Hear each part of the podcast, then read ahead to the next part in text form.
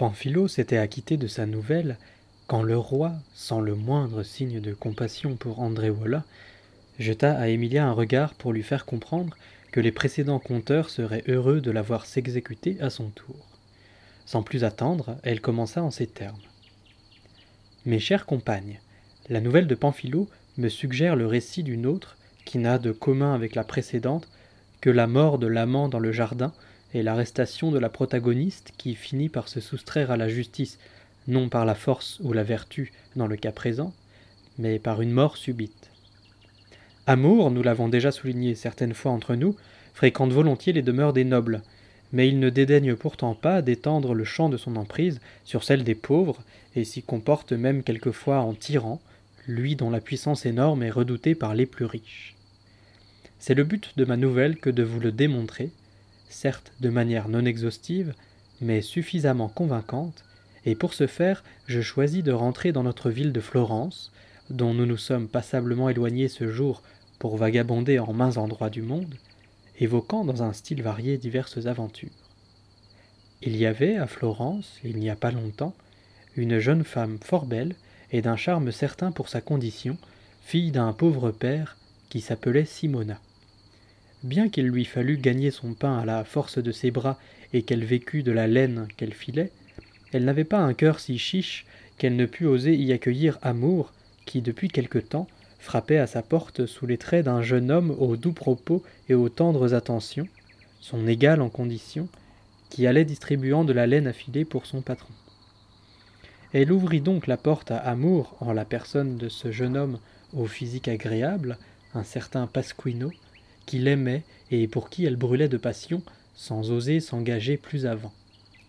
Et elle filait, poussant mille soupirs plus ardents que la flamme, à chaque mesure de laine qu'elle enroulait autour de son fuseau, l'esprit toujours occupé par le souvenir de celui qui lui avait apporté son travail. Pasquino, pour sa part, devenu très soucieux que le travail de son patron fût bien fait, avait plus souvent recours à son ouvrage qu'à celui d'aucune autre, comme si Simona devait à elle seule tisser toute l'étoffe. Comme l'un pressait souvent l'autre, qui ne s'en plaignait pas, il arriva que l'un s'enhardissant plus qu'à l'accoutumée, tandis que l'autre se faisait moins farouche, des plaisirs partagés les réunirent. Ils y prirent tous deux tant de goût que l'un n'attendait pas d'être requis par l'autre, mais ils allaient au devant l'un de l'autre. Ils s'aimaient ainsi tendrement au fil des jours, et le temps passant les enflammait toujours davantage, si bien que Pasquino dit à Simona qu'il voulait absolument qu'elle trouvât le moyen de se rendre dans un jardin où il souhaitait la conduire, afin qu'ils pussent demeurer ensemble plus à leur aise et avec moins de risque d'éveiller des soupçons. Simona accepta avec plaisir, et ayant fait croire à son père un dimanche après le repas qu'elle voulait aller au pardon de Saint-Gall, elle se rendit avec une amie nommée Lagina au jardin indiqué par Pasquino, qu'elle trouva en compagnie d'un certain Puccino, surnommé le Tordu. Voyant qu'une idylle s'ébauchait entre Lagina et Puccino, les deux amoureux se retirèrent pour leur part dans un coin du jardin pour se donner du plaisir, laissant leurs compagnons dans un autre. Il y avait en ce lieu du jardin qu'avaient choisi Pasquino et Simona un très beau buisson de sauge au pied duquel ils s'assirent pour s'ébattre longuement. Et ils avaient aussi bavardé pendant un long moment d'un certain goûter qu'il voulait faire en toute quiétude en ces lieux, quand Pasquino, se tournant vers le buisson de sauge, en cueillit une feuille et commença à s'en frotter les dents et les gencives, car, disait-il, la sauge nettoie parfaitement la bouche après le repas. Ayant achevé sa besogne, il revint à son précédent propos, c'est-à-dire le goûter. Or, il n'avait pas plus tôt abordé le sujet que son visage commença à changer de couleur, puis très vite il perdit la vue, l'usage de la parole, et mourut en l'espace de quelques instants. En voyant cela, Simona se mit à pleurer, à crier, appelant la Gina et le tordu. Ils accoururent au plus vite, et à la vue de Pasquino non seulement mort, mais le corps et le visage déjà tout enflés et couverts de taches sombres, le tordu se mit à hurler. Canaille de femme. Tu l'as empoisonné. Puis, à force de bruit, il finit par alerter nombre de voisins du jardin qui, attirés par le tumulte, trouvèrent Pasquino mort, le corps tout enflé. et en entendant le tordu se lamenter et accuser Simona d'avoir empoisonné son amie par ruse, alors que celle-ci, privée de son amant par cette mort subite, perdait la raison et ne savait se défendre, tous crurent que le tordu disait vrai. On l'arrêta donc, sanglotante, et on l'emmena au palais du Podesta.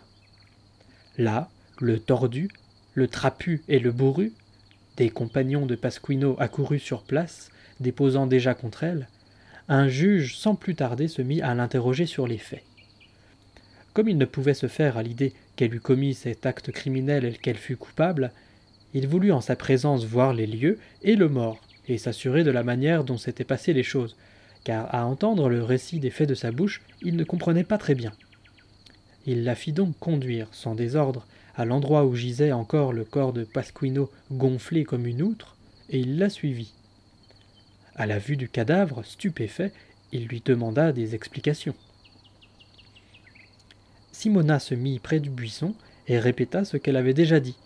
Puis, pour mieux faire comprendre au juge ce qui s'était passé, elle fit comme Pasquino précédemment, c'est-à-dire qu'elle se frotta les dents avec des feuilles de sauge. Le tordu, le trapu et les autres amis et compagnons de Pasquino tournaient ses propos en dérision devant le juge, les disant fallacieux et inventés de toutes pièces, et renchérissaient sur son méfait, ne réclamant rien d'autre que la peine du feu pour punir ce crime. La pauvrette, quant à elle, éperdue de douleur et terrorisée par la peine réclamée, se tenait là, l'air égaré, quand brusquement, la sauge faisant son effet, elle s'écroula, victime du même mal que Pasquino. Les présents n'en croyaient pas leurs yeux. Bienheureux ceux dont l'ardent amour et la mortelle vie trouvent leur conclusion un même jour. Plus heureux encore si vous avez rejoint ensemble un même lieu. Infiniment plus heureux encore êtes-vous si l'on aime dans l'autre vie et si vous vous aimez comme ici-bas. Nous, que Simona a laissé dans le monde des vivants, nous pensons que son âme a de loin la meilleure part, car la fortune n'a pas permis que son innocence fût mise en doute sous l'accusation du tordu, du trapu, du bourru, des quarts d'heure, ou pire encore, et lui réservant le même sort qu'à son amant, lui a offert un moyen honorable de se sauver de leur accusation infamante et de suivre l'âme si chère à son cœur. Le juge, stupéfait comme toutes les personnes présentes, ne sachant que dire, resta un long moment muet. Puis, ayant retrouvé sa lucidité, il dit La preuve est faite que cette sauge est vénéneuse, ce qui est insolite pour cette plante. Taillez-la jusqu'aux racines et mettez-y le feu pour qu'elle ne puisse jamais faire d'autres victimes. Le gardien du jardin s'exécuta en présence du juge, mais il ne l'avait pas plus tôt rasé que l'on découvrit la cause de la mort des deux pauvres amants.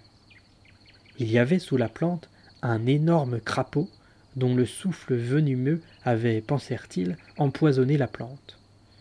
Personne n'osant approcher la bête, ils l'entourèrent donc d'un très gros tas de broussailles, puis ils mirent le feu au tout. Ainsi prit fin l'instruction du juge sur la mort du pauvre Pasquino. Le corps tout gonflé, Simona et Pasquino furent enterrés ensemble par le tordu, le trapu, le bourru et Guccio le crasseux dans l'église San Paolo, que le hasard voulut être justement leur paroisse.